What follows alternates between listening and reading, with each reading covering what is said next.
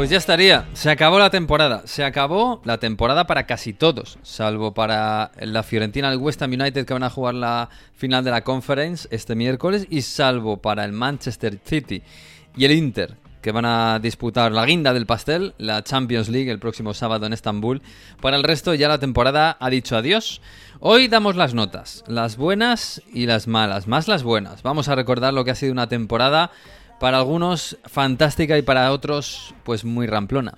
En fin, que bajamos el telón de las grandes ligas. Bienvenidos al episodio 31 de Onda Fútbol. En Onda Cero. A ver cómo termina, casi nunca termina en gol, casi nunca termina en gol, casi nunca termina en gol. El Messi hasta el fondo, casi nunca termina en gol. ¡Gol! ¡Casi nunca termina el gol! Onda Fútbol. Fútbol internacional con Miguel Venegas. Palla all'area di rigore, si gira Cassano, magico movimento, Balotelli, rete! Rete! David Villa darting through the middle. He's got it between the two, and he's won the game for Spain.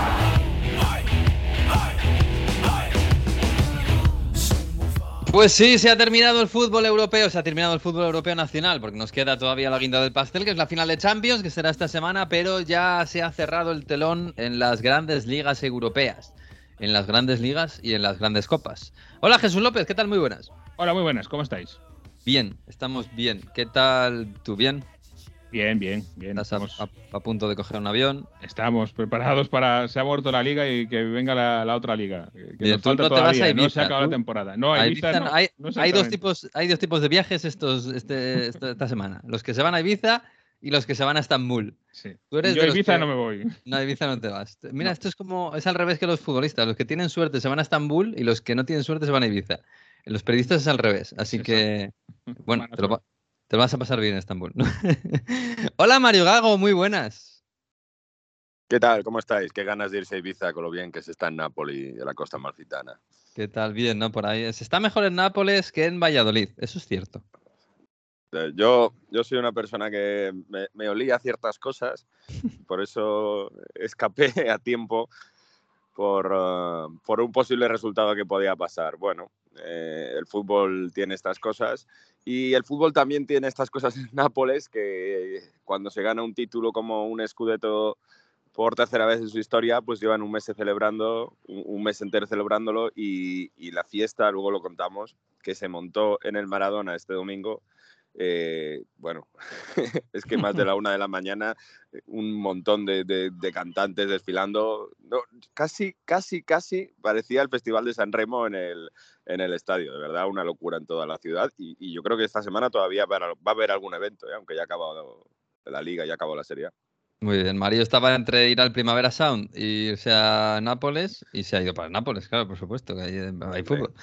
Hola Manu Terradillos, muy buenas. Hola, ¿qué tal chicos? ¿Cómo estáis? En París no creo que haya muchos eventos más ya para ¿No? festejar el, el sí que undécimo se título de liga. ya el telón y todo. Bueno, ahora, escucha, ahora empieza la Liga del París, el, el- el gran título del París, que es el de campeón de verano del empieza fichajes. la- hay que re- reilusionar a, a los aficionados parisinos. A ver, que Manu lleva tiempo diciendo que el, el PSG ya no tiene dinero para gastar, ¿eh? O sea que vamos a ver este verano qué pasa. Igual tiene que No, no, vender a eh, todo el mundo. El año pasado, entre, entre lo que gastaron y lo que ingresaron, eh, gastaron 100 millones de más, que es algo que suele hacer un equipo grande normal. Sí, pero los ingresos No. están verificados, porque también el City cada año dice, bueno, y hemos ingresado este verano en venta de jugadores de la academia no sé cuánto. Y No, no, bueno, queda ahí y se Yo suma a calculé la los jugadores. pero- Yo calculaba los jugadores conocidos, los, los eh, no sé cuántos se fueron, cinco o seis. Eh, no, pero lo divertido es que hay como cinco, seis, siete cedidos que tienen que volver. Pues más sí, luego sí, los que tienen que fichar, más luego los que se tienen que quedar. Bueno, pero ya están aligerando, ¿eh? Tam- También te digo que la- es verdad que el París en los últimos años no ha gastado mucha pasta. No, no es lo de Neymar y Mbappé que hicieron un año. Eh, todos estos No, son los Ramos, sueldos. Messi. Son los claro, son sueldos, los sueldos. son los- ahí es donde sí gastan. eh, Claro, el Madrid se acaba de quitar el sueldo más alto de la plantilla, que era Hazard, que creo que eran 11 y pico. 11 millones, y- claro. y, eh, Más Benzema. ¿Cuánto se ha quitado Messi- el París con Messi? Con Creo que son Messi? 30 netos, 30 netos. Yo os aconsejaría a todos mirar el WhatsApp, no sea que os haya llegado alguno, a ver si hay suerte alguna oferta de Arabia Saudí también, que Ah. viendo que viendo que llegan a todo el mundo, Sí, lo mismo sí, alguno Hombre, ya, yo de Estambul he seguido el avión un momento y me quedo allí. Sí, ahí está la puerta al mundo, al mundo musulmán y árabe. En fin, bueno, pues sí, este fin de semana han terminado las ligas, han terminado las copas, ha terminado el fútbol. Algunos se va todavía a hacer caja por ahí por, por Japón o por Estados Unidos. Luego llegará otra vez la caja en, en julio y agosto. Antes tiene que llegar la final de Champions. Pero bueno, este fin de semana, esta semana vamos a poner un poco de broche al fútbol nacional europeo. eh, dando un poco las notas, ¿no? Los mejores y los, eh, no sé si los revelaciones, eh, no sé. Yo os he preguntado estos días, oye, hay gente por ahí, hay, hay un organismo oficial que dé los mejores del año. Eh, Jesús, yo sé que en la Premier sí, se dan el MVP, el mejor entrenador, todo esto.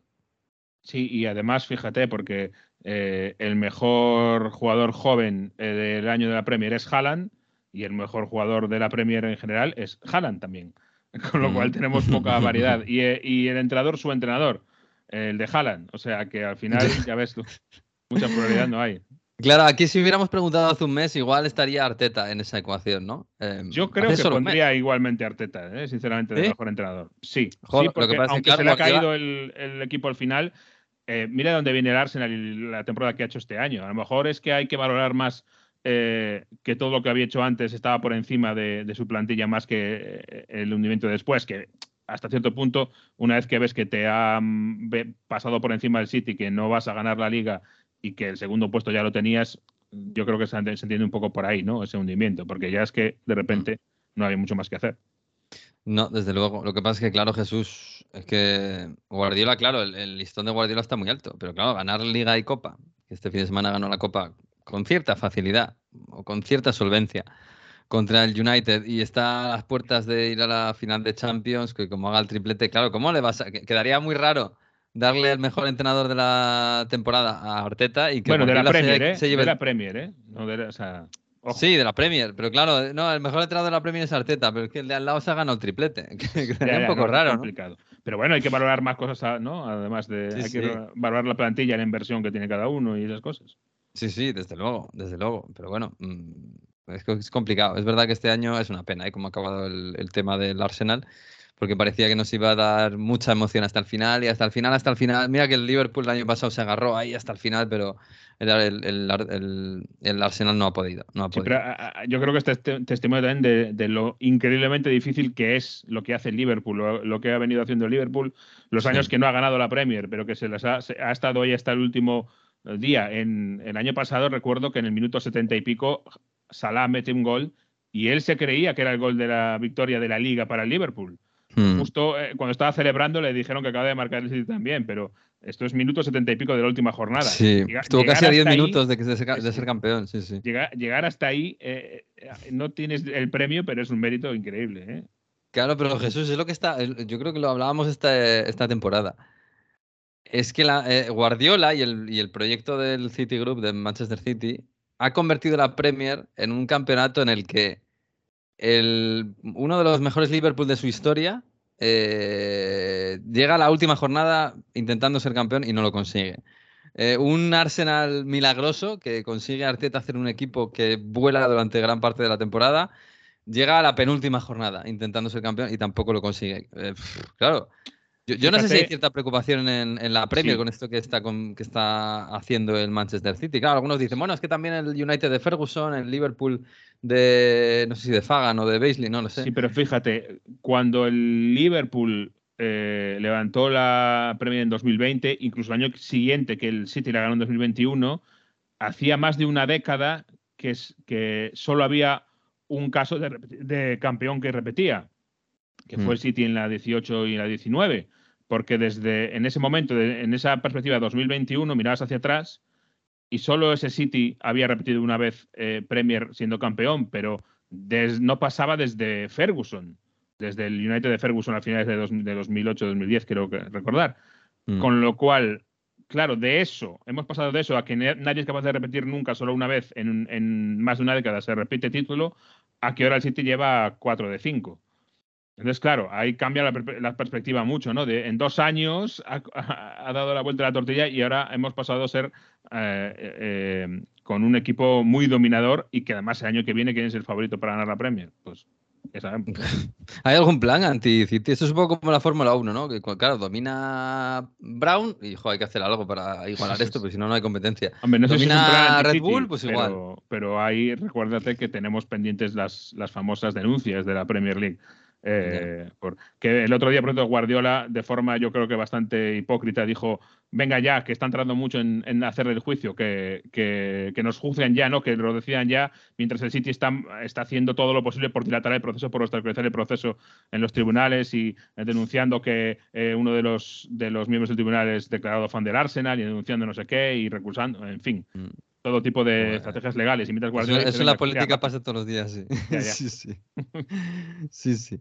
Bueno, eh, pues eh, mira, me gusta Me, esto. recu- me recuerda, Miguel, me recuerda, Miguel, eso un poco cuando la Juve ganaba las nueve ligas seguidas en Italia. eh, cuando el Lyon ganó todos esos años seguidos la, la Liga en Francia y lo que está pasando con el Bayern, ¿no? Que parece sí. que solo una eh, malversación de sus dirigentes o que eh, pase algo extraordinario de forma legal por la gestión de estos equipos puede hacer que estos grandes equipos dejen de ganar la liga. Y es un poco triste, ¿no? No quería utilizar triste, pero sí, o sea, que casi es solo por- porque los dirigentes lo hagan mal, po- porque que dejen de, de ganar sus ligas. Está perdiendo interés en ese sentido. Ah, Lyon en su época lo que hacía es cada verano se compraba los 3, 4 talentos que habían despuntado en la liga y se los quedaba. Y como Claro, la el diferencia modelo con, Bayer. Sí, el modelo con la diferencia con otras ligas es tan baja, vendían a un jugador por 40 millones a Inglaterra y con ese dinero fichaban a, a las dos o tres estrellas emergentes, no emergentes Mm. en el sentido de jóvenes, sino los jugadores que la temporada pasada habían jugado bien y se los quedaban.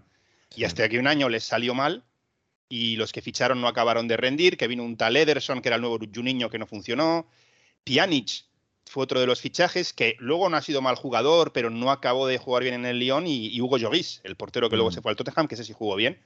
Y ese año fue un poco el principio del fin del modelo y de esas siete ligas seguidas, porque el dinero en el que se habían gastado los fichajes pues no rindieron como se esperaba. Bueno, esto cambiará, ¿eh? Es verdad que en la Premier es muy fuerte, porque suena muy fuerte, porque es un campeonato que siempre se ha vanagloriado de tener muchos equipos, por lo menos 5 o 6, que, optaban a ganar la Premier y, y da la sensación de que esto es una dictadura absoluta del Manchester City, pero es verdad que yo creo que tiene mucho que ver con Guardiola, y, Guardiola no va a estar siempre. Y esta generación también está no sé si envejecida, pero bueno, eh, algunos están de salida, como Gundogan, por ejemplo, que este fin de semana Jesús además ha sido el, gran héroe del partido de la FA Cup. Claro, ¿no- ¿no te aparece Haaland, que no apareció? ¿No te aparece De Bruyne, que apareció poquito? Ah, aparece eh, Gundogan y te mete dos voleas.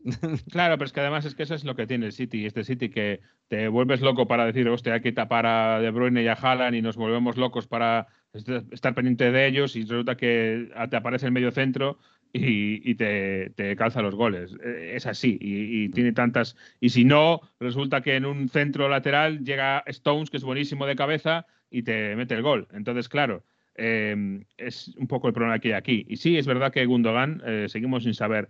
Vamos a ver qué pasa, ¿eh? porque acordarás que también Bernardo Silva se quería ir, se quería ir, se quería ir y al final se acaba quedando. Yo creo que aquí los jugadores del City tienen, tienen eh, dos almas, tienen como el ángel y el demonio hablándoles, porque por un lado es un equipo en el que te, te quita la individualidad y esto el, el ego un poco que tan todos están acostumbrados los jugadores de ser tú el protagonista y muchos jugadores de esos de ese equipo tendrían la clase y la calidad para ser eh, estrellas en otros equipos grandes de Europa.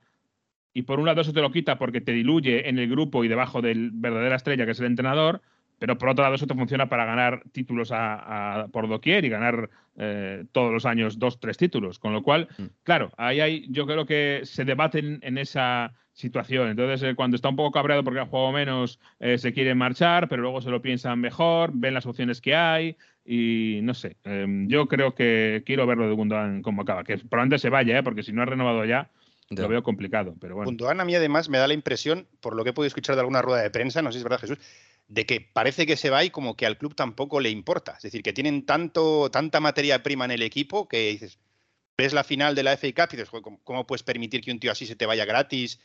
Y me da la impresión de que hablan, bueno, sí, se va, no pasa nada, bueno, pues que se vaya. Me da esa impresión. Sí importa, pero. eh, A Guardiola lo- igual más que al club, Sí, ¿no? pero no, pero es parte de lo que digo, de que no quieren que ningún jugador sea muy importante o imprescindible. Entonces, que Cancelo ha dicho que tal, pues adiós.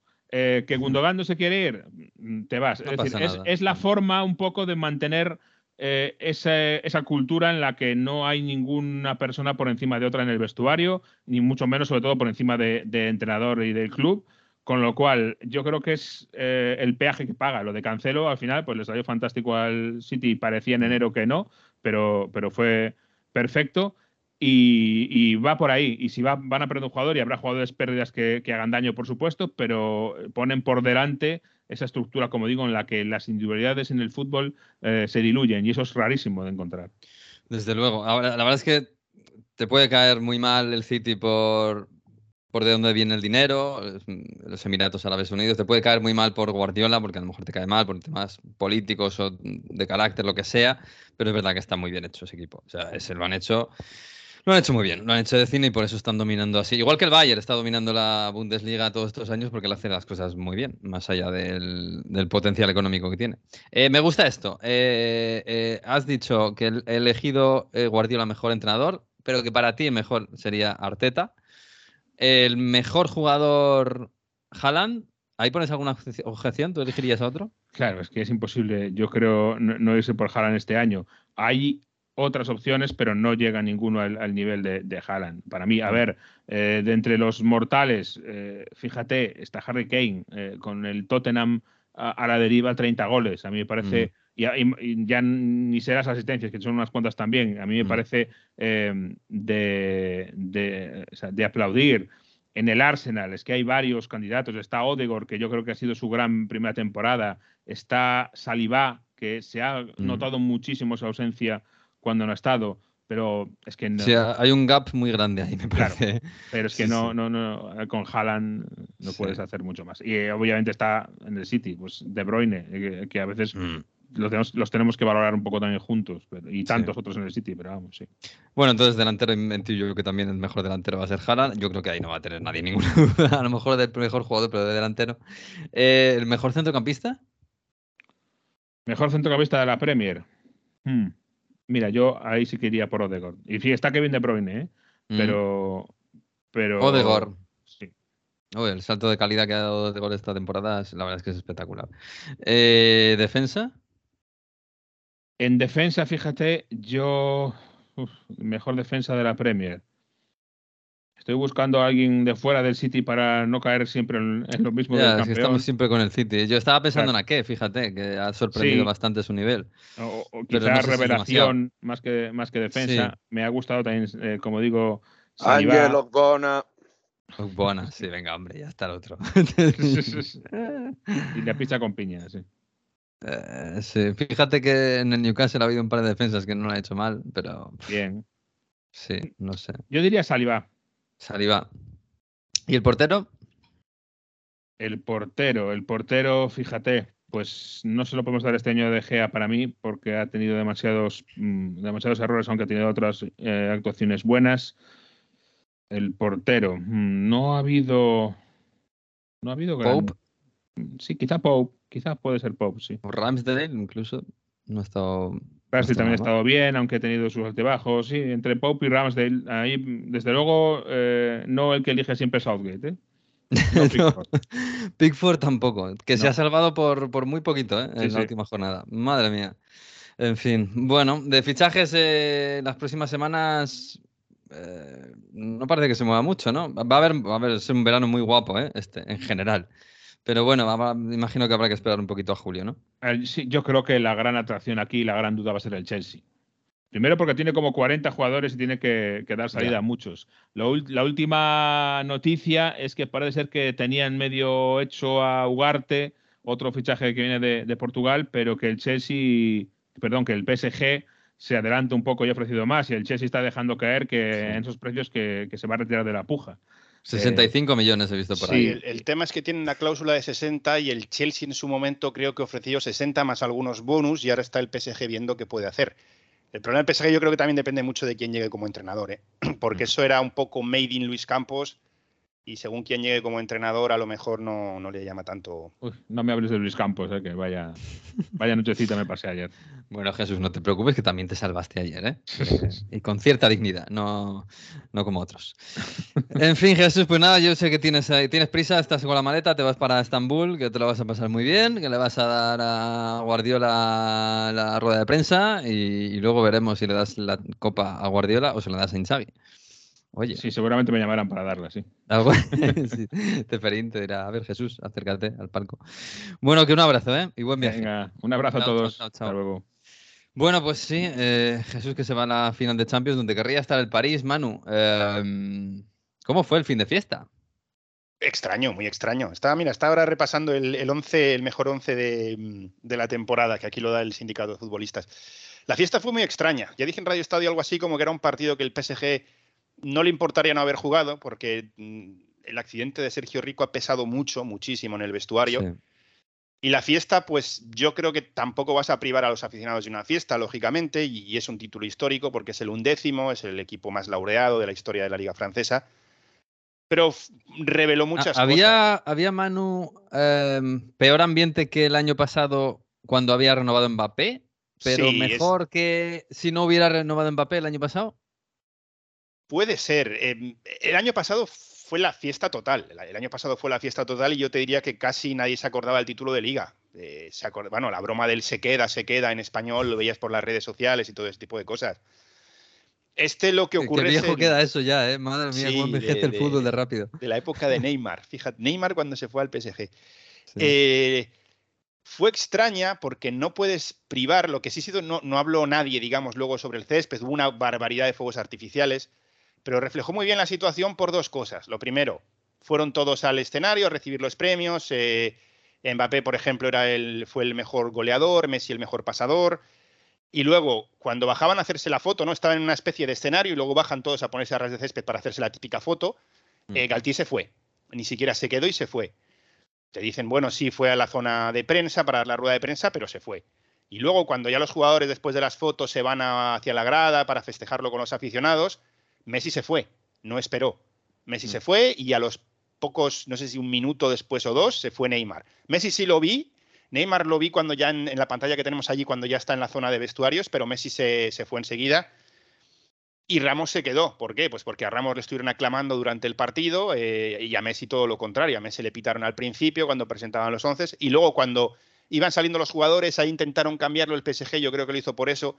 Les presentaban por, por puesto, ¿no? Eh, los porteros, tal, tal, tal, y Mm. salían los tres a la vez, pero sí dar los nombres. Entonces ahí a Ramos enseguida le, le aplaudieron y Messi, aunque fue delanteros, eh, uno, otro, y creo que el orden fue Neymar, Messi y Mbappé para que cerrar con Mbappé y los aplausos que fue el más aplaudido, si en Mm. esos dos segundos entre nombre y nombre volvió a haber otra pitada para Leo Messi. Entonces, yo- esto, esto para. ahí- claro, hay muchos culés que, que igual no han seguido la, la temporada del Paris Saint Germain y la anterior demasiado y, y- y creen que esto es un tema del club, de, quiero decir, de, de, bueno, que el club ha echado a, a los aficionados encima de Messi porque, porque Messi se va, no renueva, etcétera, etcétera. Yo, desde la distancia y habiéndolo seguido, me da la impresión de que es simplemente eh, decepción, ¿no? Eh, Messi no ha estado bien en el Paris Saint Germain durante estos dos años. Yo ya no sé si es por tema de, bueno, ha, estado, ha, venido aquí a preparar el Mundial, ¿no? Que, que decíamos antes del, del Mundial. Pero desde luego eh, ha sido un, un fracaso. Fíjate que su- suena muy fuerte decir esto de Messi, que, es el mejor jugador de, los últimos, de las últimas décadas en el mundo. Pero ha fracasado en el París. fracaso, fracaso de él y fracaso del proyecto, si quieres. Esa Mm. presentación especial con Donnarumma, con Ramos, con Messi, hace dos años, ¿no? Que era el PSG que iba a arrasar en la Champions. Y se Sí, sí, la gente, aquí había tertulias, estaban todo el mundo diciendo, bueno, el Paris Saint Germain es el favoritísimo para ganar la Champions. Y- Y, no, y hubo- que esto no es el gestos- Fútbol, ¿eh? Hubo gestos muy, que no gustaron, digamos, en el fútbol francés, cuando se filtró ese desafío que había lanzado Luis Campos de terminar la liga invictos. Pues claro, al resto de, de aficionados no les sentó nada bien. Yo creo que se juntan muchas cosas. Para empezar, si eres del lado Messi, sí. ¿Es Messi más grande que el PSG? Pues sí, ha ganado más títulos, es tal vez, no, no vamos a debatirlo, pero vamos a decir tal vez el mejor de la historia. Luego ya quien le guste Cristiano, quien le guste Maradona, quien le guste Pelé, pero bueno, está Sí, en, está ahí en el Olimpo. está en ese top, top, top absoluto. Y luego, pues tampoco es un jugador muy dado a relacionarse con la afición, y no digo cara a cara, ¿no? sino en redes, a la hora de hablar, es un jugador mucho más cerrado en sí. Supongo que imagino también que por su estatus eso le obliga un poco. Pero luego sí es verdad que a nivel de rendimiento no, no están para nada contentos con él, porque puedes decir que ha superado, creo que son 16 goles y 16 asistencias esta temporada, pero ¿cuándo y cómo? y eh, no ha sido diferencial en los partidos importantes. Y luego ha habido pequeños detalles que tampoco han gustado. ¿eh? gustado. En la época de Pochettino, hablando ya de entrenamientos como el que se perdió de Arabia Saudí, en la época de Pochettino ya se perdió uno después de ganar el Balón de Oro por una supuesta gastroenteritis, esa fue la explicación oficial. Mm. Pero habían subido fotos, él y creo que era Paredes celebrando su Balón de Oro. Eh, las últimas vacaciones, si yo no recuerdo mal, tampoco se sabía cuándo iba a volver después del Mundial. Mm. Y son ese tipo de actitudes pues que no sé cómo decirte, que a lo mejor un aficionado del Barça dice, hombre, pues mira, si quiere dos días más de descanso, que lo haga porque nos ha dado tanto, claro. pero en París no.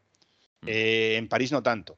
Entonces, yo creo que no solo, no, no creo que haya sido el club el que le haya echado, si evidentemente no le viene mal al club esa, esa situación para no renovarle, pero yo creo que tampoco hacía falta mucho azuzar a los aficionados para que digamos, eh, no te voy a decir que agradezcan la salida de Messi, pero que digan, mira, nos viene bien porque así nos traemos igual a un jugador con hambre de ganar, nos traemos a un Kane, nos traemos a un Osimhen, nos traemos a alguien. Yo creo que fue una especie de, no sé si decir matrimonio de conveniencia, ¿no? Eh, económico por un lado, porque cuando Messi se va del Barça, muy pocos clubes pueden ofrecerte esas cantidades, igual él y a lo mejor tal vez el Manchester City en ese momento. Era un buen lugar para estar bien para la Copa del Mundo y el PSG pues daba un salto, digamos, a nivel institucional fichando a Messi. Eh, mm. Pasaba de ser un, no voy a decir un club de segunda línea, pero sí un club que te venía al Barça por Berratti, ¡boom!, te quito a Neymar eh, y ahora te quito a Messi. Y dar esa sensación de somos un, grande o el grande de Europa que podemos aspirar a lo que queramos en términos de fichajes. No ha salido bien la aventura y es un poco la situación actual de que a lo mejor, pues si viene Nagelsmann, eh, tienes más maniobrabilidad a la hora de confeccionar un equipo porque no tienes a Messi, Neymar y Mbappé, sino que puedes fichar a otro tipo de atacantes, puedes construir el once de forma distinta. A lo mejor se crea un mm. equipo mejor. No es fácil, ¿eh? No es fácil, ¿eh? Pero te abre, te abre, digamos, posibilidades, ¿no? No se ve tanto mm. como un retroceso perder a Neymar, sino como que se abre la puerta a otro tipo de, de, un, equipo distinto. Mm. Bueno, el proyecto Messi, Neymar, Mbappé Parece que se acaba, pues se acaba por Messi. Por Neymar ya veremos y por Mbappé de momento no. Pero se acaba ese superproyecto que apuntaba a ser favoritísimo para ganar la Champions y se ha quedado en octavos de final dos años seguidos. Em, allí tenéis esto de los mejores, de MVP y tal. Tenemos los Oscars? del fútbol francés. Bueno, son los premios del sindicato de futbolistas, pero los, los llaman los Oscars del, del, del, fútbol francés. Un poco pretencioso el nombre, pero bien. Bueno, en Francia, una cosa te voy a decir, ¿eh? son, a nivel de marketing son, es increíble. ¿eh? Aquí lo que para ti en España es, bueno, aquí te lo venden como que es magnífico, todo, a nivel de comida, a nivel de museos, a nivel de... Eh, todo es espectacular y luego entras en el museo y dices, hombre, pues, ¿qué queréis que os diga? El Prado, el Reina Sofía, eso sí es Champions League y el Louvre no. hablo del Louvre, pero hablo ah, de, por ejemplo, en, en, Lyon en su momento construyeron el, Museo de Confluence, de la confluencia que se llama, que es donde se juntan los dos ríos, y, estaban hablando de que iba a ser un foco de turismo espectacular y yo he ido un par de veces, la primera vez por verlo, otra vez por, por acompañar a alguien que venía, y hombre, te quedas un poco como diciendo, a ver, esto es... Eh, esto es campeonato de liga y el Louvre, el me da igual, el, el Reina, Sofía, el Prado es, Champions League, ¿no? o incluso es Superliga, si me apuras. Sí, tengo mucha suerte de vivir en una ciudad con el Reina Sofía, en el Museo Reina Sofía aquí, la verdad es que tengo suerte. Pero bueno, Eso bueno a ver, MVP de la mejor temporada. jugador ha sido, han nombrado a Mbappé. Mbappé, bueno, han ido a lo fácil, vale. ¿Estamos de acuerdo? Sí, a ver, eh, si lo pones en contexto con otros jugadores y el nivel, la caseta ha estado muy bien, eh, le ha peleado el, mm. máximo goleador a Mbappé en un equipo como Lyon que ni siquiera ha estado en Europa. Terrible temporada de Lyon, ¿eh? Sí, y eso que mira, que estuvieron en la última jornada tenían opciones, ¿eh? matemáticas no, no, realistas porque tenían que perder los dos que iban por delante, tenían que además eh, eh, recortar una distancia de nueve goles, o sea, en plan de que tenían que ganar 5-0 y no, recuerdo si era el, el, Rennes el que tenía que perder 5-0, era una cosa... El Rennes es el que se ha metido en Europa League al final o en Conference, no lo recuerdo bien, y el, eh, Mónaco se queda fuera. El Mónaco es el que se queda fuera. El, Mónaco, el que ha estado mucho tiempo, la primera parte de la temporada estaba segundo incluso. Y se ha quedado al final fuera, ¿sí? Sí, les, les- es, es- bueno, alguno me lo ha descrito aquí como un equipo muy pecho frío. Le, le pasó también en, en Europa con el, con el Leverkusen, que lo tenía ganado, había ganado en la ida. eh, no Fíjate, con mal, en Lacazette, Alemania, con y- Navar, con Cherky, madre mía, vaya equipo. Y, Eh, bueno, sí, Fofana ha estado muy bien, eh, pero Openda, Openda, el delantero del Lance, ha sido también Sí. un goleador magnífico. Pero hay, mucha diferencia, ¿no? Es un poco lo que comentabais en, en la Premier y, y Haaland y el resto, ¿no? Es que si no se lo das a Haaland, te va a decir Haaland, ¿y qué tengo que hacer? ¿Meter 80 goles? Eh, ¿Qué más puedo hacer? A mí me da pena, ¿eh? Ver a- yo también lo hemos hablado y lo he dicho aquí. Me da mucha pena estar viendo los, no sé si los mejores años de Mbappé, pero algunos de los mejores años de Mbappé, perdidos, entre comillas, en, en ese equipo que, bueno, si fuera un equipo pequeñito que está haciendo el solo diabluras y tal, pero me da pena. Pero bueno, oye, es su decisión Bueno, y es- se, se ha construido, se construyó el equipo de una forma, veremos ahora si lo construyen de otra. Lo, veremos. lo que sí, luego el entrenador yo creo que no, va- no vamos a discutir, Frank es del Lance, que ha llevado Ajá. al equipo a la segunda plaza, Fantástico. un sí. fortín defensivo, quién se lo iba a imaginar. Y el jugador revelación ha sido Nuno Méndez, Ah. el defensa del PSG, que ahí yo también estoy de acuerdo. Mira que se ha perdido la parte final de la temporada, pero me parece que da un salto de calidad de, de ser jugador de 40 a ser jugador de 80 millones, por así decirlo. Sobre todo defensivamente, ¿no? Porque ofensivamente siempre fue muy... Sí. Pero, Sí, pero- atrás ha mejorado muchísimo. ha ganado mucho en, en- pese a su corta en esa madurez a la hora de leer el juego y de no salir desbocado hacia arriba. Eh, también el cambio de sistema, porque iban a jugar con tres centrales y dos carrileros. Luego, parte de la temporada, han jugado con cuatro atrás, con lo cual tenía que estar más comedido. Y luego también en la lectura ofensiva y en, eh, a la hora de desbordar, ya no solo por velocidad, sino con regate. Mm. Evidentemente, no, no es el Messi del 28 años regateando, pero ha mejorado mucho. Ha mejorado Mm. mucho. Y luego, pues en, en- en un 11 ideal, que hay cuatro jugadores del Lance, cuatro jugadores del PSG. Ah. No está mal para el Lance, sí. ¿Cuál es ese 11? Eh, Bamba, el portero, que es el portero del Lance, que es el club menos goleado, me parece merecido. No... Mm. Hay otros porteros que me puedan gustar más o menos, por ejemplo, pero bueno, me encanta la Font del Nantes, pero yo creo que esta no es su temporada, que se ha salvado por los pelos de, Sí. Em, en la defensa tenemos a Rafa Hakimi del PSG. Bueno, no sé si discutible, a lo mejor ahí puedes meter siempre a un Mm. clásico como, como Jonathan Klaus, pero bueno. Eh, en Bemba, defensa del Marsella. Kevin Danson, austríaco del Lens, que lo ha hecho muy bien también esta temporada, otro premio ahí. Y Nuno Méndez como, como lateral Mm. izquierdo. Centro del campo. Seco Fofana, para mí no hay discusión, el, el maliense del, del Lens. Rongier, uno de los dos pivotes del Olympique de Marsella, y Jefren Turán, eh, hijo de- del mítico. Lian Turán, que está en el Niza, otro de los jóvenes valores, ha debutado con Francia. Puede ir a la Premier, me parece que he leído por ahí, hay, ofertas por él. A ver. Tiene, tiene el perfil de, de- de un poco box to box, tiene perfil de Mm. jugador que te puede aguantar bien atrás un centro del campo a nivel físico, mm, me refiero, y que luego tiene llegada. Y luego en ataque es donde ha estado la polémica. Eh, Kylian Mbappé, Openda, que creo que han sido, no sé, son 20, 21 goles esta temporada, y Leo Messi. Y entonces desde Marsella te dicen, oye, ¿y, y Alexis Sánchez? Alexis Sánchez no Mm. ha estado nada mal tampoco, además ha sido decisivo, ha sido el mejor jugador del equipo, ha marcado 12 goles, ha estado... Bueno, Mm. eh, Quitar a Messi es difícil, ¿eh? es, En cualquier es sitio difícil porque es lo mismo, aunque no haya tenido Alexis ese tiene que estar en ese 11, hombre. Sí, Sí, probablemente. Alexis tiene ese juego está. probablemente. Por cierto, hablabais de Openda. Eh, Dejadme meter eh, ahí un canutillo de sobre Openda. El Midland le está siguiendo muy de cerca. ¿eh? Sobre todo ya sabemos que lo de Brahim, que es muy complicado que siga. Va a haber ahí un poco de revolución en ataque. Camada y Openda es uno de los futbolistas también que se está siguiendo muy de cerca desde el área técnica de Maldini y Masara. Ah, pobre Ah, Lens, pues- ¿eh? porque le espera un verano en el que Openda se puede ir. Fofana ya ha dicho, creo que dos veces, eh, a todo el mundo le encantaría jugar en el PSG, el PSG es una maravilla, o, chico, córtate un poco, ¿no? ¿Sabes? Tápate, espera que acabe esto, por lo menos. pero, pero también, Danso también, el que hablábamos, el defensa también tiene sus, em, tiene sus, eh, sus seguidores o... Hombre, a ver, Manu, la, la Ligue 1 eh, siempre ha sido tradicionalmente un vivero de la Premier, de grandísimos Exacto. jugadores, que luego acaban en el- toda- ves la, la selección francesa y claro, es todo la Premier, alguno en el Madrid, alguno en el Barça, tal, pero Y ahora está el Paris Saint Germain, además. O sea que digamos que, que, ya están un poquito acostumbrados, desgraciadamente, para ellos. Pero bueno. Sí, igual Franques debería haber dicho, oye, chicos, estos últimos partidos los vamos a perder. mm, Terminamos terceros, que nos podemos clasificar para la Champions en la previa, y no me desmontan el equipo.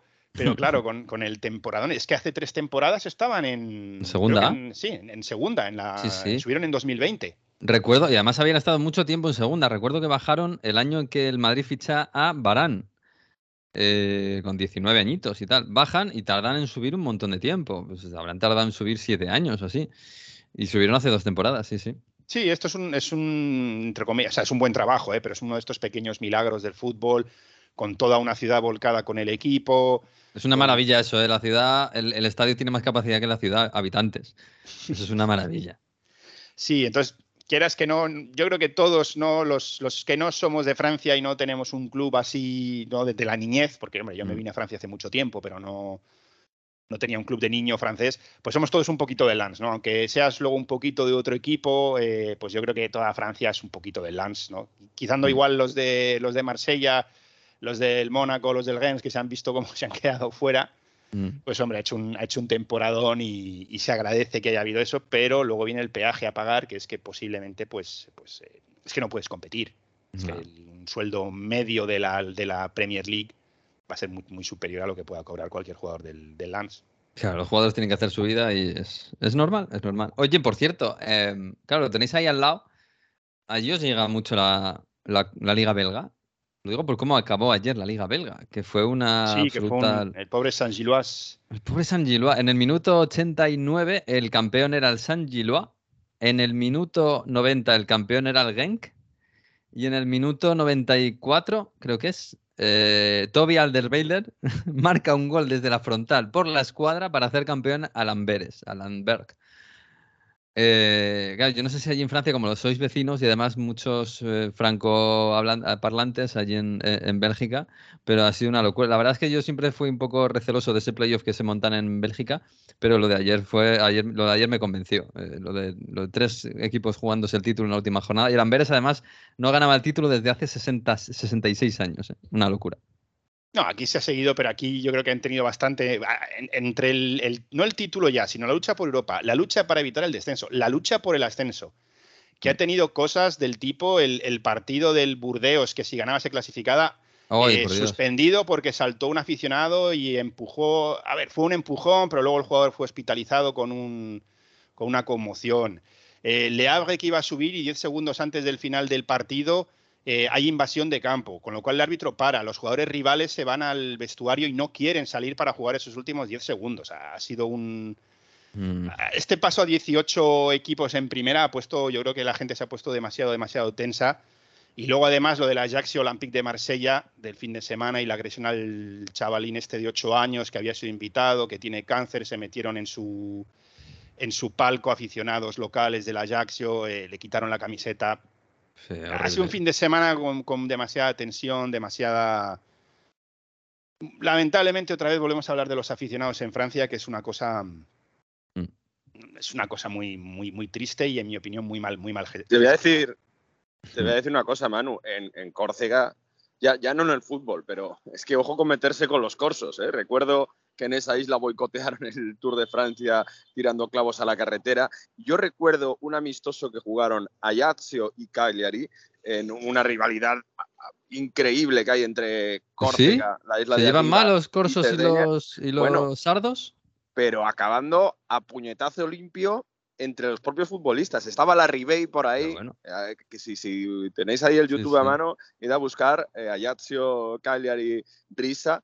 Risa es eh, pelea en italiano y, y, y una batalla campal que se formó y bueno, es que los corsos son, son de carácter duro, lo- lo- los sardos también, pero cuando se juntan los dos es increíble, o sea que el- el- en. Ajaccio tiene, tiene precedente respecto a, no quiero decir que sean unos animales, ¿no? Pero hay, hay incidentes de este tipo. No, y no, no solo, ¿eh? ha habido hace, hace no mucho protestas tremendas por la muerte de un activista de un activista pro independencia en prisión, eh, bueno, un activista o terrorista, porque estaba, estaba eh, acusado de asesinar a un, a un político local. Pero, eh, pero esto, lo de este partido ya se veía venir, es decir, ya hubo, ya hubo enfrentamientos el día antes del partido. el, el alcalde pidió públicamente que el partido se anulase o se pospusiese por motivos de seguridad. La solución con la que vinieron las autoridades es todos los aficionados que llegan del Olympique de Marsella los metemos en una fan zone. Se esperaban 600, 700. Y de ahí nos los llevamos al estadio y de ahí de vuelta al ferry y, y que se vayan. Y así no- y Mm. que no, y les prohibieron pisar específicamente la ciudad. Y aún así hubo, hubo enfrentamientos, ¿no? Es, es un.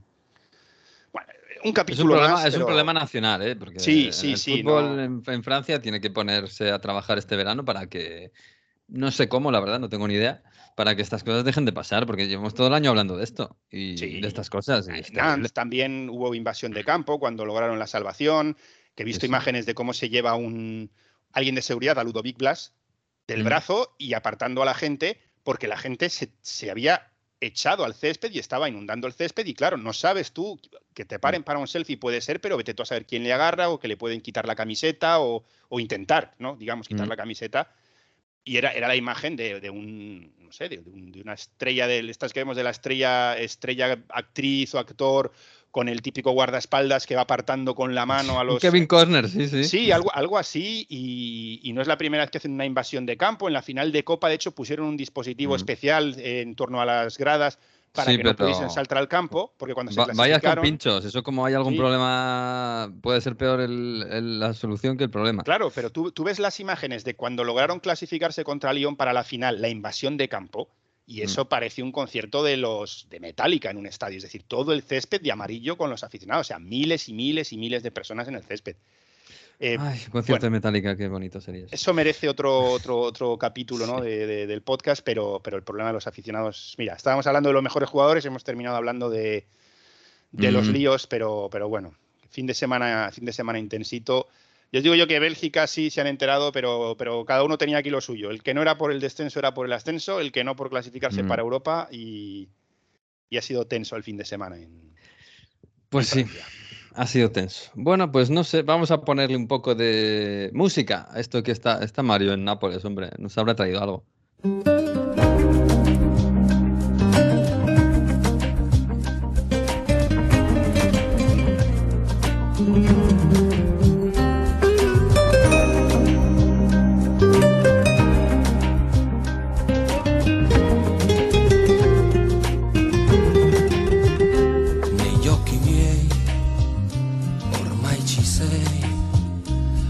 Chissà se con lo stesso sguardo vedi Bueno, Mario, ¿qué es esto?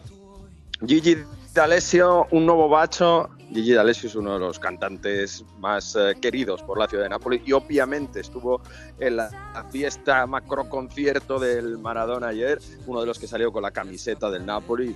Bueno, es uno de los motivos de orgullo de esta ciudad, por supuesto, además del equipo de fútbol. Y bueno, ¿Era cabeza de una- cartel? Era uno de los de cabeza de cartel, no solo, porque también estaba Isa, Emma, que cantó el Napoli en Mille Colores, Ah. hubo mucho cantautor napolitano, hubo Clementino con ese Quédate versión italiana que te gustó tanto. Bueno, hubo, hubo, la verdad, una retaíla, hubo actores haciendo monólogos. La, la cosa llevó hasta más allá de medianoche, casi a la una de la mañana. Así que bueno, esto es Gigi D'Alessio. Gigi D'Alessio.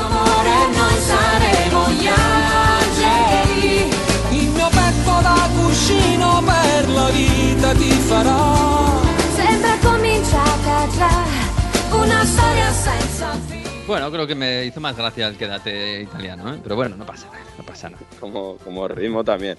La verdad que es que es eh, extraordinario como ha pasado un mes desde que son campeones, como que parecía que la- el, el anuncio de que Spalletti no va a seguir la temporada que viene podría haber apagado un poco la fiesta, como que también se va a ir el director deportivo, eh, bueno, pues también puede cambiar un poco, un poco el ambiente, pero no. eh, todo ¿Y se sabe dónde van estadio. estos dos? ¿Spalletti y el director deportivo?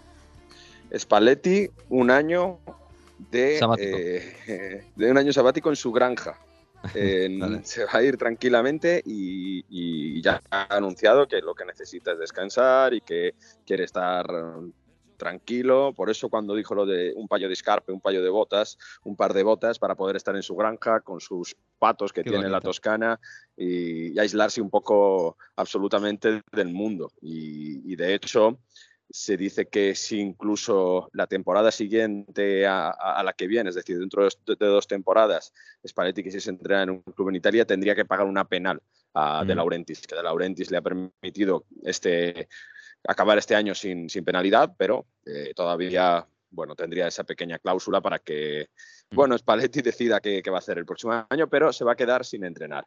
Y Giuntoli, el director deportivo, en la premiación ayer, cuando ayer se hizo también además este macro concierto, se levantó la copa, el trofeo ya de forma oficial, se- Di Lorenzo alzó, alzó la copa y se premiaron a todos los dirigentes, entre ellos a Giuntoli, el director deportivo, que bueno, es el- uno de los que ha traído a Kim, ha sido el que ha traído a Caraskelia, ha sido el que trajo a Osimhen y el que ha traído este equipo digamos, de desconocidos a, a llevar, a llevar el cielo. Pues la Juventus está muy, pero que muy cerca de cerrar su contratación para hacer una revolución, la revolución que necesitan en, en Turín. Ayer cuando recibió esa medalla se, se podía leer entre los labios grazie di tutto a De Laurentiis, que era uno de los que estaban conseñando, los que estaban dando las medallas. Por tanto, Mm. su adiós está bastante claro y, y es probable que en esta semana veremos que oficialmente eh, sea nuevo director deportivo con, de la Juventus y a ver cómo se las ingenia con un Massimiliano Allegri que tiene toda la pinta de, de que va a continuar. Al menos él ha dicho que va a estar en la Ciudad Deportiva de la Juve el 10 de julio. Otra cosa es que la Juve se invente algo para echarle y tener que pagarle una indemnización millonaria, que cobra 7 millones de euros el bueno de Mm. Max Allegri. Pero volvamos ¿Qué va al? Napoli. ¿Y qué va a hacer Tudor Dime. entonces? Que ya ha dicho que se va del Marsella y que aquí todo el mundo le coloca en, en Turín. Pues nada, en la granja de Spalletti lo mismo tiene sitio para, los grandes. Muy bien. A ver si ha medido No, mal sí. el pobre Tudor. A ver si ha medido mal. Bueno, eh, vamos a ver. eh, eh, la sensación es que algunos dirigentes de la Juve estarían a favor de negociar con Allegri y permitirle que eh, pagarle algo y decir que y, y romper con él y crear un nuevo proyecto deportivo desde el principio. Pero Allegri no va a perdonar un duro. Eso, o sea, vamos, la, la sensación es esa. Mm, Vamos a ver cómo, cómo evoluciona aquello. Pero Allegri ya ha dicho que tiene intención, insisto, de estar en julio creando un nuevo proyecto. Por tanto, no creo que perdone nada. Y decía, volvamos a Napoli porque Mm. tengo un audio muy chulo el propio Spalletti diciendo que bueno, que ganar, él cuando estaban a punto de conseguir algo importante, les decía a los futbolistas, dice, cuando consigamos algo aquí en esta ciudad va a ser increíble. Yo- imaginaos que va a ser algo increíble, pero es que ha superado las expectativas. Mira, este es Spalletti. Quando abbiamo capito che quest'anno avremmo potuto raggiungere qualcosa di, di incredibile, ho iniziato a dire alla squadra che se fosse accaduto avremmo visto una città esplodere di gioia. E ora mi rendo conto che ho parlato per mesi di qualcosa di cui nemmeno io conoscevo la reale dimensione. Ora dico che Napoli non va immaginata, perché è molto di più dell'immaginazione.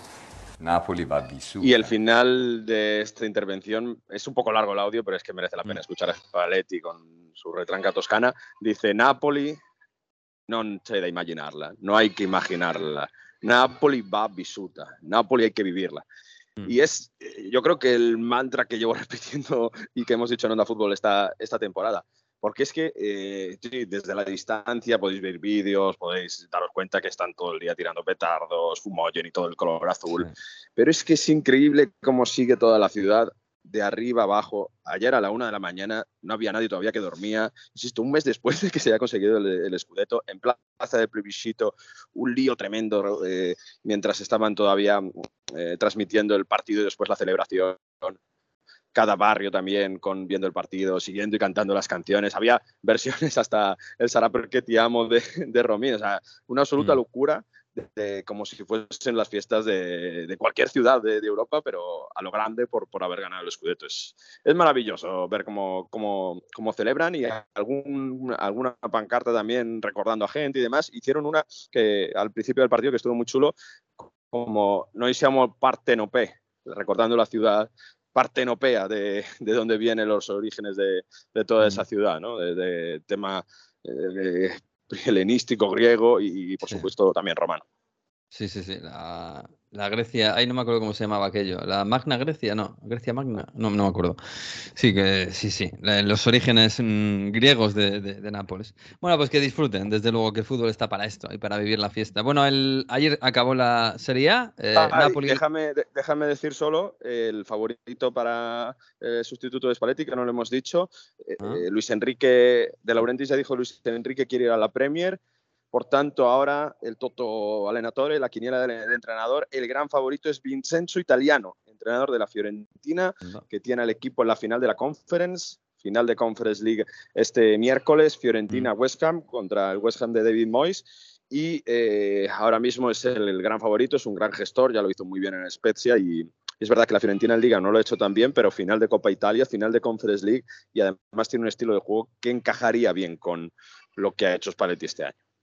Bueno, lo veremos, lo veremos. Eh, Napoli, Lazio, Inter Milan a la Champions, Atalanta, Roma a la Europa League, la Juve a la Conference, si no la sancionan, y si le sancionan la Fiorentina a la Conference, salvo que la Fiorentina gane la, la Conference, que entonces iría a Europa League, bueno, un quilombo, pero da igual. Eh, desciende la Sampdoria que estaba descendida, la Cremonese que estaba descendida, y ojo, Spezia y Verona, Spareggio, vuelve el Spareggio. Vuelve el Sparello, lo comentábamos la semana pasada que estaba esa posibilidad bastante, bastante cierta. Los dos equipos perdieron sus partidos fuera de casa, Spezia en casa de la Roma, el Verona en casa del Milan, con doblete de Leao para celebrar su renovación. Un día que en San Siro Zlatan Ibrahimovic decidió retirarse del fútbol. Sabíamos que no iba a renovar con el Milan, pero a última hora, casi súper emocionado, en una faceta que no hemos visto nunca a Ibrahimovic, casi llorando, anunció que, que deja el fútbol, que ya no tiene mucho más sentido seguir con 41 años después de todo lo que ha ganado y a lo mejor continúa como dirigente en este Milan. Así que vamos a seguir también esa, esa, esa faceta de Ibra en el Milan, un Milan que, como decíamos antes con Manu, tiene pinta de va a renovarse bastante aprovechando la salida de, de Brian Díaz, sobre todo en ataque. Y decía, bueno, pues perdió el Verona, perdió el Spezia. Esta semana tendremos un partido de desempate en un campo neutral, probablemente sea Roma, pero bueno, a lo mejor deciden eh, Florencia o otra ciudad que para desplazamientos sea un poco más cómoda. Y en ese partido a campo neutral, el que pierda desciende a Serie B. La verdad que más tensión no se puede tener en un partido donde te juegas absolutamente todo, ¿no? Es, eh, es un, un formato que, que a- la, la Liga Sería ha retomado y ojo que este formato se queda para el descenso, pero también para la consecución del título. Es decir, si la temporada que viene vemos al primero y al segundo en la última jornada igualados a puntos, ¿no valdría eso más del golaveraje general o el golaveraje particular, como pasa en España? Sino que nos a una gran final por el Scudetto, que eso ya puede ser la apoteosis fantástico, ¿no? Imaginaos lo que puede ser, por ejemplo, un Napoli-Inter luchando por el título, un Juve-Milan o el Inter-Milan como el año pasado, que- que acabaron prácticamente con, con esa igualdad. Así que, bueno, muy, muy bonito todo. todo- Yo creo, yo creo que si eso sucede, Mario, nos podemos comprometer ya mismo hoy que si no hay Radio Estadio lo hacemos en Twitch en directo Sí. con el- la lucha por el título. ¿eh? Eso sería la bomba. Sí, seguramente igual. Igual habría que hacer Radio Estadio de verdad. Pero bueno, eso ya llegará. ¿O no llegará? Yo, Ahora, yo a mí me espero mola el esto. Esparello, el Esparello hay que, hay que contarlo en Radio Estadio, lo contaremos, lo contaremos, seguro. Sí, sí, sí, sí. Bueno, pues nada. em, los mejores. ¿Allí qué? ¿Cómo va? Los cómo- mejores. ¿Cómo está la cosa? La serie ha premiado a los mejores. De hecho, en eh, esta ceremonia en Nápoles hubo premiación para casi todos, porque el Nápoles ha copado los tres de los cinco roles que, que había. Mejor, mejor entrenador, no hay duda, Luciano Spalletti, por haber llevado al Napoli campeón, aunque siempre queda eso de que había podido pasar en Champions si se hubiese planteado de alguna manera diferente el partido contra el Milan, cayendo en cuartos de Champions y dejando un poco la Copa Italia, pero ganar la Liga en Napoli, todo lo que significa, pues eh, está claro que, que es el mejor entrenador. En eh, defensa, perdón, primero, portero. Aquí he tenido mucha polémica, porque la Liga Serie A, yo creo que por premiar tampoco al segundo clasificado, que ha acabado siendo la Lazio de Mauricio Sarri, ha dado a Ivan Provedel el mejor portero de la temporada. Oh, Hombre, es verdad que la Lazio, como digo, ha tenido buenos partidos donde la defensa ha estado bien, donde ha sacado balones y ha sido importante, pero obviar el trabajo de Mike Mañán en el Milan, donde para verdad que está lesionado, ¿no? Mucho tiempo. Sí, sí, sí, ha estado casi tres meses lesionado, ¿no? Y ha Mm. tenido que jugar Tataru Usano muchos partidos decisivos. Pero es que la influencia que tiene en el juego para mí ya fue una clave para conseguir el Scudetto. E incluso Onana ha tenido muy buena temporada, siendo su primera temporada reemplazando a un mito Mm. como Samir Handanovic, que no es nada fácil. También ha tenido algún susto, y si os acordáis en salida de balón en Champions, sobre todo, que, que algún tifoso del Inter le ha dado un infarto. Pero es que, bueno, cuanto menos curioso que se haya llevado el mejor premio al portero Iván Provedel, un hombre que no tiene tanto, tanto nombre y yo creo que no ha sido tan tan incisivo en, en una Lazio que sí, que ha sido segunda, pero que ha tenido un- una actuación más coral. Defensa, Kim Min Jae, el Mm, defensa vale. coreano del Napoli. Ahí estamos de acuerdo. Ah, para mí sí, porque físicamente... Además, es- colar a Cherby, cuidado. Cherby, que no era titular al principio de temporada, pero va a jugar la final de Champions, intentando frenar a Haaland.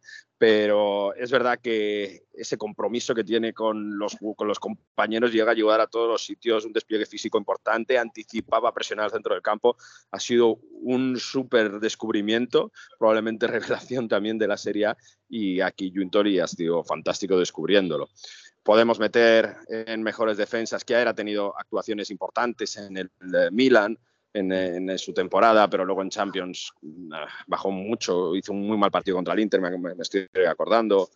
Bueno, en el Inter ha habido mucha irregularidad. Quizá Bastoni es el hombre que todo el mundo se, en el Inter se, se, basa para crear un nuevo proyecto ¿no? y ser importante en defensa.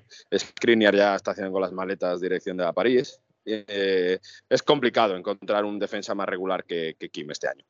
Sí. Seguimos, centro Seguimos. del campo. Bueno, yo creo que aquí hay también un, bastante unanimidad. Nos quedamos en el Inter. Nicolò Varela, futbolistas. Bueno, Tardo, bueno, la temporada, la temporada de. Serie A tampoco sé, no sé yo, ¿eh? Yo estaba pensando en Milinkovic Savic igual, ¿eh? Pues, pero Milenkovic Savic, siendo un, un futbolista fantástico, ha tenido mejores temporadas que esta. ¿eh? Y ha Mm. sido mucho más. Y, y, no lo sé, Varela es que está creciendo y está adquiriendo madurez. Es verdad que durante la racha del Inter de enero-febrero, que pierden bastantes partidos, se pone muy nervioso, discuta con Lukaku. mm, tiene que, mejorar esa personalidad, ¿no? Ese- esa capacidad de, no salirse del partido. Pero es que cuando está bien, no tengo los números delante, pero ha hecho un montón de estadísticas y sobre todo de pases de, que rompen líneas, que ahora esto se mide mucho, ¿no? Es cuánto un pase que das a un compañero supera contrarios. Y en esto es, si no es el líder, vamos, absolutamente es uno de los jugadores más determinantes, tiene ese, ese- esa capacidad de, de- de dejar solo al, al delantero del Inter, que es letal. Y yo creo que en influencia de juego y en creación de ocasiones de gol, Varela en Serie A es fantástico. Me, gusta, me gustaría destacar también el trabajo de Zielinski y de Lobotka en el Napoli. Lo de Lobotka ha sido extraordinario, cómo se ha Mm. hecho con la reguía, con, con la sala de máquinas, sustituyendo a Fabián Ruiz, que no era absolutamente nada fácil. Y, y, y Sandro Tonali, por supuesto, que ha tenido una temporada mucho más gris que cuando fue campeón, donde fue uno de los mejores, pero fíjate que no estamos nombrando a nadie de la Juve, ¿eh? que es lo que... Sí. Es que Es que precisamente el centro del campo de la Juve complicado. Mm. Sí, fíjate, le han dado el mejor... ha sido Rabiot de los- del centro del campo de la Juve. lo estaba pensando, más goleador, más llegador y más determinante.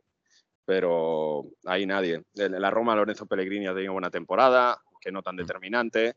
Y le han dado el mejor eh, premio al, la del premio al mejor joven de la temporada, que sería un poco revelación, a Fayoli. Este sí se lo ha llevado un futbolista de la. Juve, que, que sí, que se ha hecho poco a poco ahí con Miretti en el centro del campo, demostrando que tiene cositas y va a ser una de las bases para, para la próxima Juve con Ulin Junior para, para formar esa nueva, no solo nuevo proyecto bianconero. Me queda el de mejor delantero y el mejor jugador total. Bueno, Hombre, el, el delantero yo creo que está claro. Capo Canonieri con 26 goles después del tanto de penalti contra la Sampdoria. Víctor Osimén, 120 millones cuesta si se lo quieren llevar a París, Manu, si lo quiere llevar el Bayern. Eh, va a estar complicado que lo retengan, pero uno de los más activos en la celebración también y un hombre que, que todo el mundo en Nápoles, bueno, es su ídolo con su máscara y, y un icono ya, y que, para, va- que, va para- que va a quedar para la historia en esta ciudad.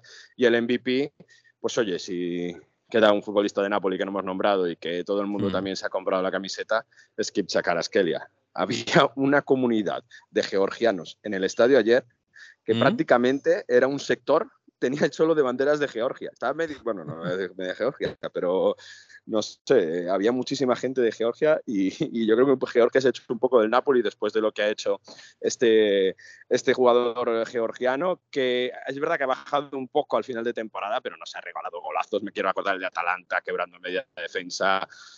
Bueno, eh, fintas imposibles y cómo ha caído después de venir rebotado del eh, Dinamo Tbilisi después de haber estado en Rubin Kazan y, y caer así de pie en la Serie en, una- en un sitio tan con tanta presión como el Napoli y hacer esos golazos y regalar estas jugadas, pues yo creo que, que solo por esos detalles técnicos se merece ser MVP. Veo complicado que, bueno, en, en cuanto al, al delantero, a lo mejor Lautaro Martínez ha tenido muy buenos, ha llegado muy, muy bien al final de temporada, pero creo que es indiscutible en los últimos premios. No hay, no hay discusión. Desde luego, y Kvaratskhelia posiblemente sea el jugador revelación de toda Europa esta temporada. ¿eh? Pues, bueno, yo creo que no hay ninguna duda. Pero bueno, pues nada, y mejor, ¿hay mejor entrenador. ¿Han elegido Eh? Spalletti, Spalletti, sí, ah, sí. Spalletti, claro. Lo Bueno, he sí, comentado al también era principio. lógico, lógicamente. Si es que el Napoli ha copado todo absolutamente, a la espera de que, oye, a lo mejor suena la flauta y el Inter es campeón de Europa. Y, y a lo mejor tenemos que revisar algunas cosas, pero bueno. Ayer Eh, había para cerrar, y ya, mira, para que la gente nos Mm. comente también un poco, eh, debate de cómo puntuar la temporada del Inter. Es había difícil, que ¿eh? ponía la temporada del Inter en un 8 sobre 10, había que decía un 7 y había que decía un 6 y medio, pero que si gana la Champions se convierte en un 10, ¿no? Porque claramente la mejor plantilla, aunque fíjate que eso lo hemos dicho a Varela, ¿eh? del mejor 11, vamos, de los Mm. mejores ro- rol por rol, pero claro, también Lukaku, Lautaro, eh, Checo, por cierto, va a ser Oye, Checo Va, va a jugar Checo Lautaro. Mira, O sea, hablaba perdón, va a con jugar el Lukaku. Lukaku la final de titular. Hablaba con un periodista esta mañana del Inter y discutíamos, pues de que lo hizo muy bien en el partido este fin de semana contra el Torino y me decía, la sensación aquí y que te dicen un poco en el Inter es 55% de posibilidades de que sea titular Checo, 45 Lukaku. Uf, Yo creo que tiene que jugar Lukaku, pero bueno, ellos verán, ellos verán, no confían en Lukaku. Pero podría ser un bonito final, ¿eh? esta historia para Lukaku en el Inter. Bueno, que mm, pues para nada. final vamos- bonito, para final bonito, que te voy a hilar con la historia que viene Víctor, Mm, el playoff para ascender entre el Bari y el Cagliari. sí. En la final ida y vuelta vais a ver el San Nicola de Bari, que es el, creo que es el tercer cuarto estadio más, con más dimensión de Italia. La Mm. fiesta que tienen para intentar que su Bari, que es propiedad de De Laurentiis, el presidente del Napoli, otro intente lío. subir a Serie A contra el Cagliari de Ranieri con 71 años. Es una pasada, increíble. Ay, qué bonito, por Dios. Entre, entre Ranieri y un derby el año, el año que viene de la Puya en, en la serie italiano, no sé qué me quedo, ¿eh? La verdad es que no tengo el corazón dividido. Por cierto, Buffon va a seguir, porque se ha quedado ahí a las puertas de subir. No está muy claro, pero... eh, 34 tiene, ¿cuántos 40 tiene? 44 O sea, años. 44. Uf. Se lesionó en, el partido de ida, fue Cagliari y Parma semifinales de ese playoff. Está, está complicado. Por eso te decía, justo la historia de Víctor de, este, de esta Mm. semana va sobre el Parma. Pues vamos a cerrar.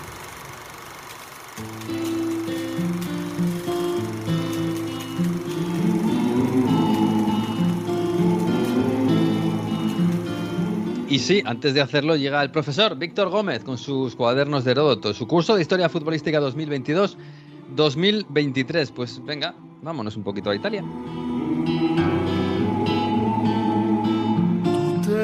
Duele ver a un campeón del mundo como Buffon, portero histórico, llorando delante de la curva nor del estadio Ennio Tardini tras no clasificarse para la final por el último billete para la próxima temporada de la Serie A.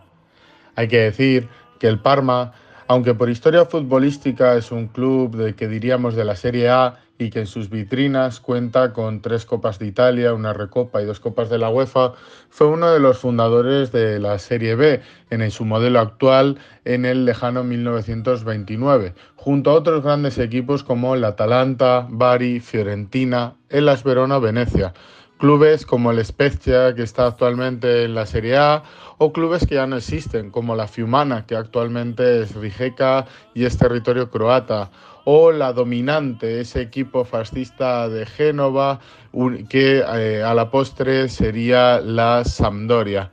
Si nos remontamos al origen del club, nos encontraremos obligatoriamente con la unión entre el fútbol el ejército y la música, puesto que el fútbol en Parma está ligado totalmente a la gran figura del músico Giuseppe Verdi. El fútbol nació como un pasatiempo de los soldados de los varios campamentos militares que había en la ciudad y que pasaban el tiempo jugando en el campo di Marte, hoy plaza de armas de la ciudadela de Parma. El primer nombre del club, ese embrión del Parma, fue el que le pusieron en 1911 unos estudiantes, la Proverdi, que jugaba con una camiseta de cuadrados eh, amarillos y azules, colores de la ciudad el 27 de julio de 1913, en plena celebración del centenario de Verdi, se fundaba definitivamente el Verdi Football Club. Comenzó con un gran triunfo, ya que el domingo 28 de septiembre de 1913 se llevó la Copa Verdi, primer título de la historia del club, donde se enfrentó a equipos de la zona, Reggio, Bologna, Cremonese, Modena o Brescia. El club eh, tomó definitivamente el nombre de Parma Football Club meses después, el 16 de diciembre de 1913, en un bar de la Vía Safi de Parma. No pudo empezar peor la historia del club, pues pronto estalló la Primera Guerra Mundial y nueve de sus jugadores fueron al frente, cinco de ellos no volvieron. Tras la guerra aparecería la mítica camiseta del Parma, la cruz negra sobre camiseta blanca, gracias a dos jugadores, Rossini y Betti, mientras que la camiseta azul y amarilla, con esos colores de la ciudad, se quedó como segunda equipación y para el filial. La guerra había dejado muchas ciudades italianas con muchas de sus estructuras destruidas y por ello se vio la necesidad de un campo nuevo para el Parma. El 31 de diciembre de 1922, el presidente Ennio Tardini colocó la primera piedra del nuevo estadio. Como homenaje, hoy en día ese estadio lleva su nombre y es donde podemos ver a un mito como Buffon. Esperemos que el próximo año el club crocheato vuelva pronto a la Serie.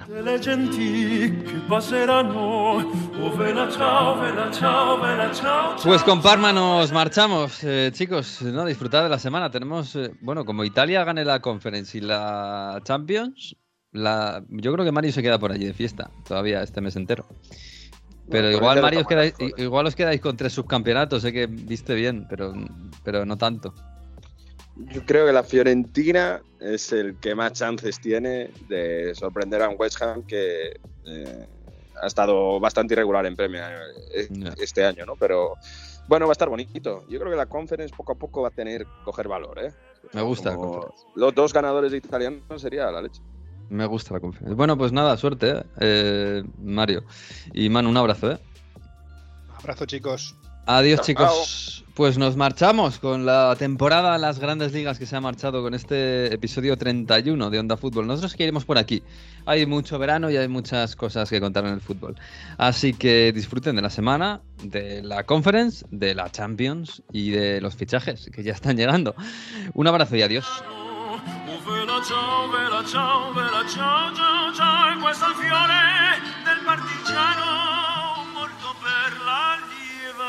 love.